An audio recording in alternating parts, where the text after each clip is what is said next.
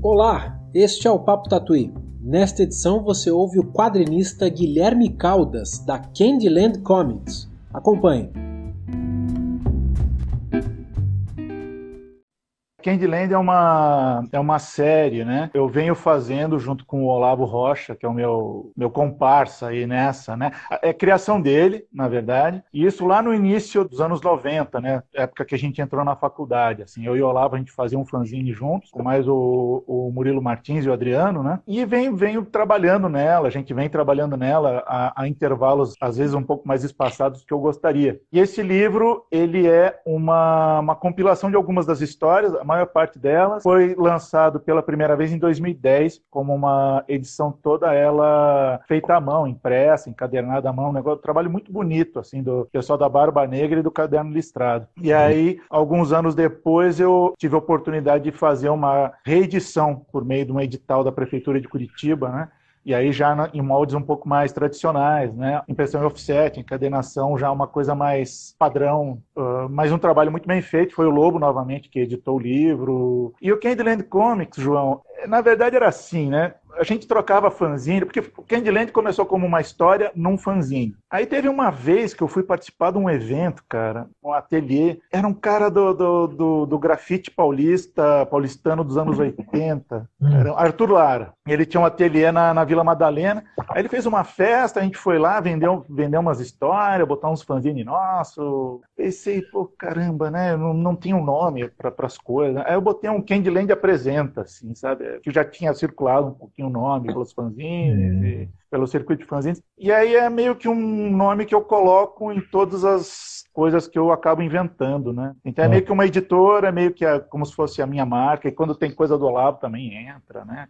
Nessa parte de quadrinhos. Mas a Candyland é só comics, né? Tá até no nome, é Candyland Comics mesmo, é só quadrinhos. Isso, é. Isso. Ela foi uma marca de, de, camisetas no início dos anos 2000, mas eram, umas, eram camisetas que vinham com quadrinho na, na, na tag, né? Então ele vinha pregado, assim, e o artista da, da história em quadrinhos ele estava estampado na camiseta. Então ela foi meio que uma, uma, uma ideia de tentar misturar quadrinhos com outras coisas também, né? Mas sempre quadrinhos, né? Ideia era sempre essa. E, e dá certo misturar quadrinhos com outras coisas, Guilherme? Olha, naquela época eu te diria que deu relativamente certo, né? A gente nunca conseguiu fazer com que a Candyland fosse um sucesso comercial, né?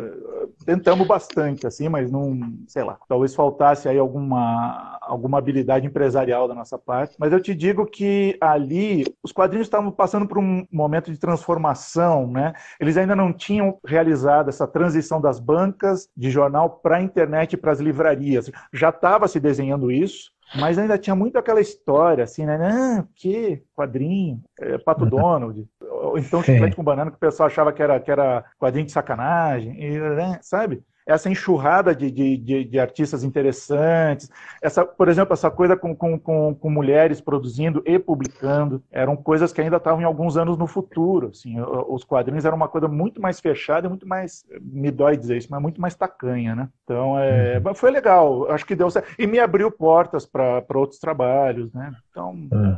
relativamente certo. Faltou, então, para o sucesso comercial, um administrador de empresa, é isso, Guilherme? Tal, talvez, talvez um administrador, talvez um, um, investidor com bala na agulha, né? Eu não sei, né? Eu tenho um pouco de medo de ficar, ficar choramingando aqui, chorando as pitangas. O, fato é que foi uma época muito bacana da minha vida, né? Uhum. Esse período levou quanto tempo aí? Quanto tempo vocês ficaram nessa empreitada? Foram. Você falou que foi no começo dos anos 2000, né? Isso. Foi, na verdade, entre entre, entre idas e vindas, vamos dizer assim, essa festa na, era, era Arte Garagem o nome do lugar, ficava ali na, na Vila Madalena, perto do BNH ali da vila. Essa festa foi em 96, 1996. A primeira leva de camiseta saiu em 1999, mas a gente já estava trabalhando desde 98. E aí a gente encerrou a lojinha e as operações todas é, em 2008. Então foi ali meio 10, 12 anos. Pô, bastante. E dá vontade de retomar essa coisa, Guilherme? Ó, você se coçou, Olha... acho que sim, hein? Alguma coceira tem. a gente está sempre inventando, né? Tendo umas ideias de jirico, assim. Então, por esse lado, acho que sim, né? O que, que você segue inventando? Então, conta pra gente. Quais são as últimas invencionices aí? As últimas ideias de jirico? É. Então, eu venho conseguindo colocar no papel algumas ideias que eu tinha já há um certo tempo, né? Eu fiz uma fala num grupo de estudos que eu participo e, e aí eu percebi que eu ando colocando no papel alguns assuntos relativos à minha experiência como ciclista urbano, né? De estrada ah. também e venho conseguindo fazer de uma forma melhor do que eu fazia antes. Isso está me deixando muito, muito feliz, assim, né? Então eu, eu, faço uns relatos, às vezes, das pedaladas que eu dou na cidade. Um desses relatos, numa história em quadrinho, sem, sem texto escrito. Estava trabalhando no início da pandemia na, na produção de um relato visual da viagem que eu fiz de bicicleta até Montevideo, né? Hum. Mas, me fala, me fala sobre esses, essa experiência ciclística aí. Você faz esses relatos, você escreve eles, você, você tem um diário? Como é que é?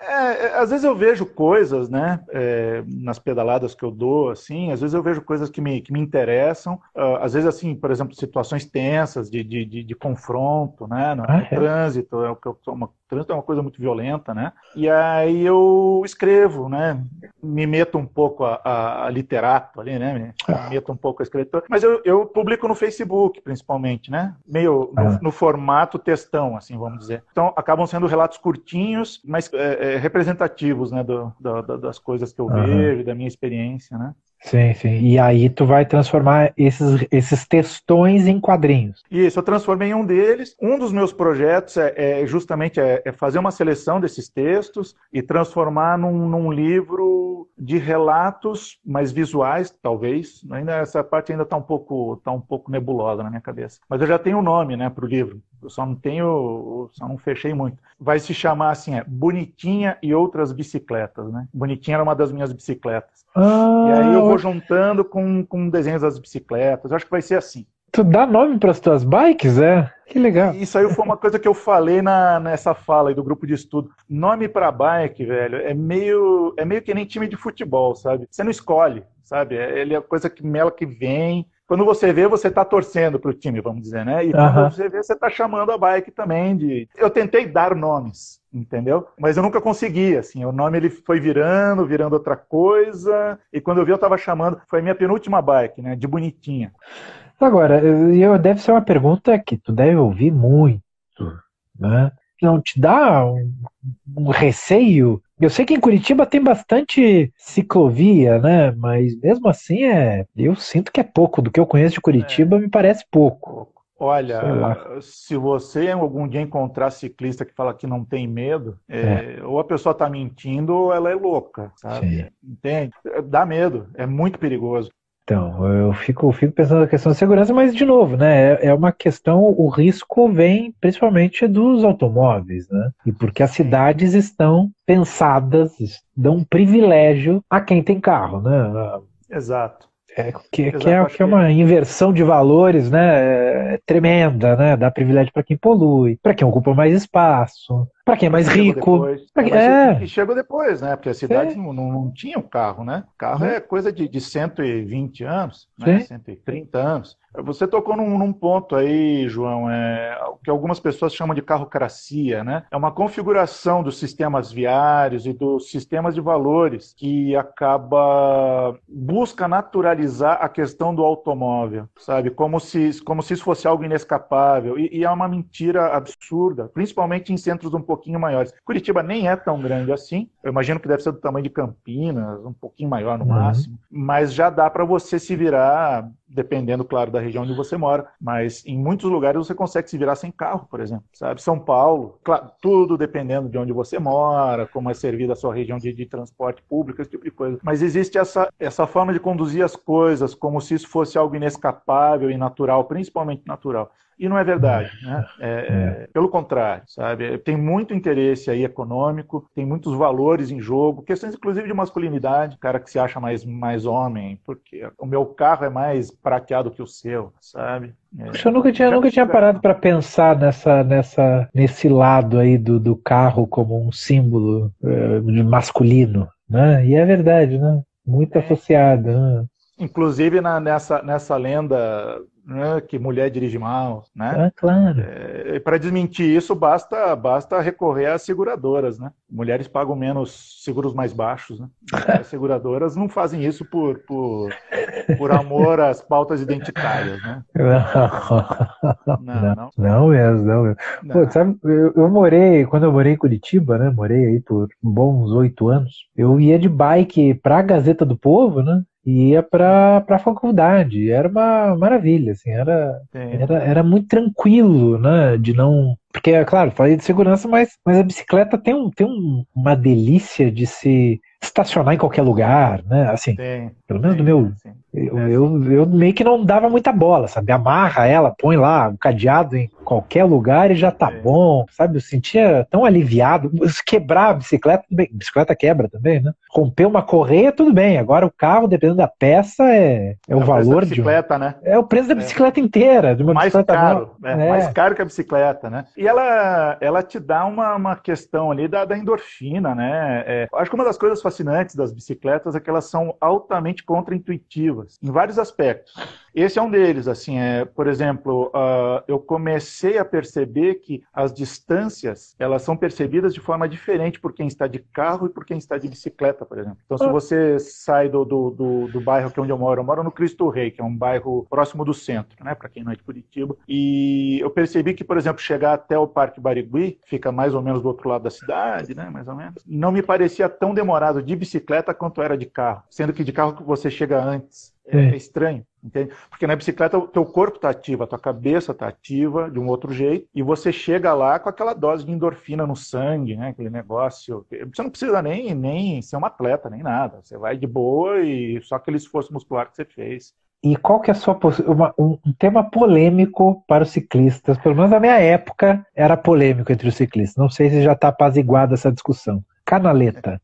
É, é, é, é mais canaleta. polêmico que mamilos, né? Canaleta do ônibus. É... A gente usa ou não usa canaleta? Boa, uma bela pergunta, né? Eu já fui muito avesso à canaleta, já fui muito aquele cara assim, não, não pedalo na canaleta, porque sei, né, sei das contas. Mas depois, cara, eu também fui chegando a umas conclusões, assim, dependendo do trecho, eu uso. Mas a canaleta, cara, ela, ela tem uma coisa também, de novo, para quem não é de Curitiba, né, é, uma, é uma via exclusiva do ônibus. Ela tem uma calma enganosa. Ela é muito, muito perigosa. É em Curitiba, São Paulo não tem os biarticulados, né? Não, não, né? não, não, não, não no mesmo estilo. Acho que não, né? Porque o biarticulado, como o nome diz, tem duas articulações, é um ônibus triplo. Aquela jossa é do tamanho de uma casa, velho. Você é pode estar com, com, o motorista mais assim. Ele não consegue parar, velho. Não consegue é. parar, é tipo um trem aquele negócio. E aí você tem, de novo, né, aquelas questões urba, urbanísticas, né? Cronogramas irreais, a galera toda ali no veneno, os caras tocam o ônibus em cima de você. Eu já passei cada perrengue em canaleta, velho. Então, sempre que eu posso, eu evito. Porque, assim, sinceramente, não vale a pena. E agora, o Greca, um prefeito a respeito do do qual eu tenho muitas, muitas objeções. Ele fez uma, uma faixinha de, de, de ciclovia ali na rodoferroviária, ciclofaixa. Aí eu vou pela faixinha que ele, que ele botou lá, entendeu? Ela tem lá seus problemas, mas. Eu não sabia uma, disso. Era uma. Não, é de agora. Eu acho que ele fez por causa da eleição. Eu acho. Né? Será que foi isso? foi isso que reelegeu ele? Que ele não. foi reeleito por, por. Será que o, o, Curitibano é tão ciclista, ficou tão emocionado com essa faixa que que deu 60% para ele. Pra caramba, mano. Ele segurou um monte de obra pro ano da eleição. Para a galera do, do, do, automóvel, do carro, a cidade, nos seus pontos mais centrais, está um tapete. Ele tem muito essa, essa lógica do zelador, da zeladoria, né? que é, ao mesmo tempo que, que acaba promovendo certas obras necessárias, tem muito de gentrificação, né? de, de outras práticas meio esquisitas, assim, sabe? É... É. Você vai para a periferia mais brava aí da, da cidade, né? Quer dizer, aquele primeiro mundo que algumas pessoas ainda acreditam, não é tanto, né? Esse papo ainda cola em Curitiba, Guilherme? De... Não sei. Curitiba é primeiro mundo? Eu acho que sim. Esses dias eu vi uma, uma definição muito boa, assim, é, uma bancária aposentada daqui de Curitiba, ela falou, Curitiba não é uma cidade conservadora, é uma cidade reacionária. Hum. Então a galera aqui embarca muito nesse papo assim de cidade europeia, de branqueamento, de. Eu estou falando isso, mas também é injusto. Tem muita gente muito legal aqui. E que sabe que isso aí é, é esquisito, para dizer o mínimo, né? Uma coisa que, que, me, que me animou muito, João, é ver como esse papinho furado de, de é, outsiders na política, eu não ah, sou político, como é. isso aí foi, sabe? Tudo bem que foi para votar no DEM, né? Mas, assim, essa demonização da política, essa destruição do, da política como uma, uma instância de, de, de, negociações e de mediações, isso me deixava assim, nossa, deprimido, assim, é. é. claro que tem muito problema na política, tem muito político picareta, é lógico, né? Também não estou negando nada disso. Óbvio. Não é assim, aí a pessoa está lá descrente da política, vou votar em alguém que não é político, aí escolhe um sujeito que foi 28 anos deputado do baixo clero, maluco. Porra. que, que é, político que é esse, cara? É, é que, é, é, que é, é, sabe, sem querer fazer o papel do advogado do, do capeta, mas eu, eu, eu, eu me coloco no lugar da, da, da população que fica indignada com o sistema político e tem razão de se indignar, porque quando claro. você vê, quando você vê um sujeito que está lá com a mão no dinheiro público, no dinheiro das pessoas, um dinheiro que deve ser usado para causas nobres, tais quais educação, saúde, aquelas coisas que a gente sabe muito bem. Ele pegar e embolsar, você tem vontade de mandar tudo as favas. Vamos, vamos ser educado aqui, né? Você sim, tem vontade sim. de, de dar, chutar o pé mesmo. E, então, então vamos avacalhar. Só que o problema é que você avacalha e aí você vê as consequências, fica mais avacalhado ainda, né? Mas essa é a questão, né? É, eu não vou negar que havia uma, uma crise muito séria, principalmente a partir do segundo governo Dilma. É, é, a Dilma fez algumas coisas ali também muito que galera, né? Sabe, o Joaquim Levi, cara. Que isso, Cátia Abreu. Levi, né? É verdade. Né? Uns negócios é assim, só para só para ficar ali na fulanização. Mas também, e eu acho que você tem razão nesse, nesse ponto, mas também a gente não pode perder de vista que uma parte dessa crise importante foi insuflado por um setor do poder que percebeu que não ia mais conseguir voltar pela via democrática e pela via institucional. Uhum. Né? Então, assim, ah, mas porque a Dilma não sei o que, não. Calma lá, meu irmão. A Sim. Dilma, uma vírgula, né? Vamos falar aí de terceiro turno. É Os caras acharam que eles iam apodrecer o negócio e ia cair no colo deles. Aí eles não acertaram a dose do remédio, caiu no colo dessa direita terraplanista, né? É. é e estamos aqui sofrendo as consequências disso, né? É. E é por isso que eu fico tão aliviado, sabe? É, é, é cedo ainda, o, não está descartado uma reeleição do Bolsonaro, infelizmente, mas a galera parece que acordou, sabe, do transe, tá olhando em volta. Assim. Eu acho também que teve uma coisa aí muito. Eu estava tendo uma conversa dessas com a minha mãe esses dias, né? Minha mãe é médica e ela tem vários colegas médicos que. Eu sempre pergunto para ela assim: Ô, oh, e os teus colegas? E a classe? Agora, né? Tipo, ultimamente, assim. Ela falou, então, né? Umas pessoas aí empenharam tanto a sua palavra na questão do bolsonarismo que é difícil agora voltar atrás, né? E aí eu falei, falei uma coisa para ela que eu repito aqui. a questão é a seguinte, né? Quer dizer, de, uma, de um lado também, fica feio a pessoa virar e falar assim, né? Não, eu não gosto que a minha faxineira vinha de carro para o trabalho. Eu não gosto que pessoas negras, trans, é, é, frequente os mesmos espaços, que, que o meu filho perca a vaga na Universidade Federal para uma pessoa de cor e Sim. coisas desse tipo. Não fica bem, né? O que, que ela vai dizer? Corrupção. E é claro que tinha corrupção, não é? Sabe, a pessoa não gosta de. de é, como é que é? Aeroporto virou rodoviário. Né? Esse tipo de conversa, teve muito desse ressentimento classe média, né? Não, não, a gente não pode também ignorar, acho que a força dessas, desses afetos, né? Danusa Leão falando que não tem mais graça ir para Nova York, Paris, um lugar é. lá, claro, que ela vai, porque agora o porteiro dela vai também. É. Né? Tudo isso, né? É, e aí, aí pegou Curitiba, hein? Curitiba que causou. Curitiba causou mesmo, hein? Vou te falar, vocês República curitibanos, por favor, vamos se comportar aí desses lá, pelo amor de Deus. É... Deu, deu um pouco de paz pra gente, pro paz, Brasil. Cara. Bom, Guilherme, vamos, vamos falar do, do último tópico aqui que tu separou pra gente, fanzines e autopublicação. Então, né, eu estou trabalhando nesse, nesse relato da viagem ao Uruguai e pensando em fazer aquela coisa, a, a, a, publicação do autor, né, pensando isso como uma autopublicação mesmo. Né.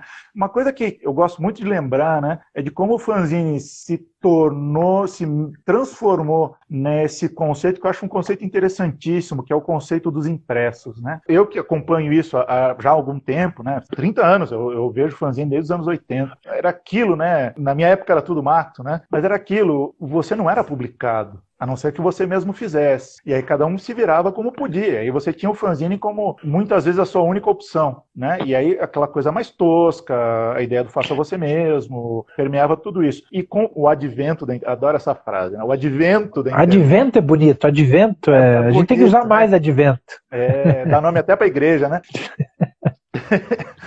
E o fanzine, essa autopublicação, ela migrou para um, um local que para mim é muito o local de outras manifestações, assim como uh, as várias técnicas de gravura, por exemplo, né? Lembrar que litografia, litogravura, agora eu não lembro qual é o jeito certo. Já foi a forma padrão de reprodução e veiculação de imagens, né? Mesma coisa, estilogravura. Se você pensar, por exemplo, fotografia analógica, que não, não deixou de existir, mas hoje em dia é uma questão assim, ah, é uma opção, é uma opção estética, uma opção, às vezes uma opção até filosófica, né? E os impressos, eles foram por esse caminho, então você vê coisas muito, muito interessantes, vejo muita coisa muito interessante na página da, da Banca Tatuí, inclusive, sabe? Os formatos variados, eu acho isso tudo, tudo muito interessante.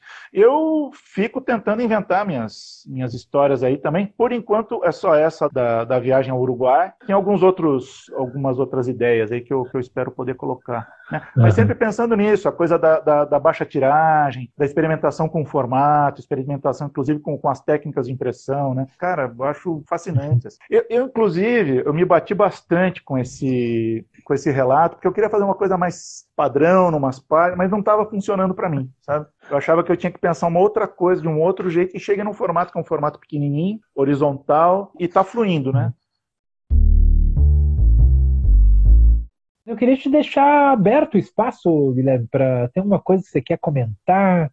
Quando me chamaram, eu falei, pô, meu, sabe, bacana estar tá com, a, com a banca Tatuí. Quando a Itiban me chama, eu faço questão de participar também. É, é algo que me dá muito, muita satisfação, é. sabe? Saber que tem gente que continua levando, se dedicando, sabe? Pô, vocês não estão fazendo isso por, por bom mocismo, nem para por altruísmo, sabe? Vocês querem levar isso adiante como um modo de vida, o seu ganha-pão, e, tem que ser assim mesmo, sabe? Viver, poder viver de outras coisas, de cultura, sabe? Não tem nada de errado com você, pessoa que é artista, ou que, sabe, que é músico, que é bailarina, sabe? Claro. Massa. Bom, isso. Guilherme Caldas, obrigado, é. viu, querido? Obrigado a todo mundo que nos assistiu. Beijo, querido. Valeu, valeu. Beijo Tchau. pra todo mundo.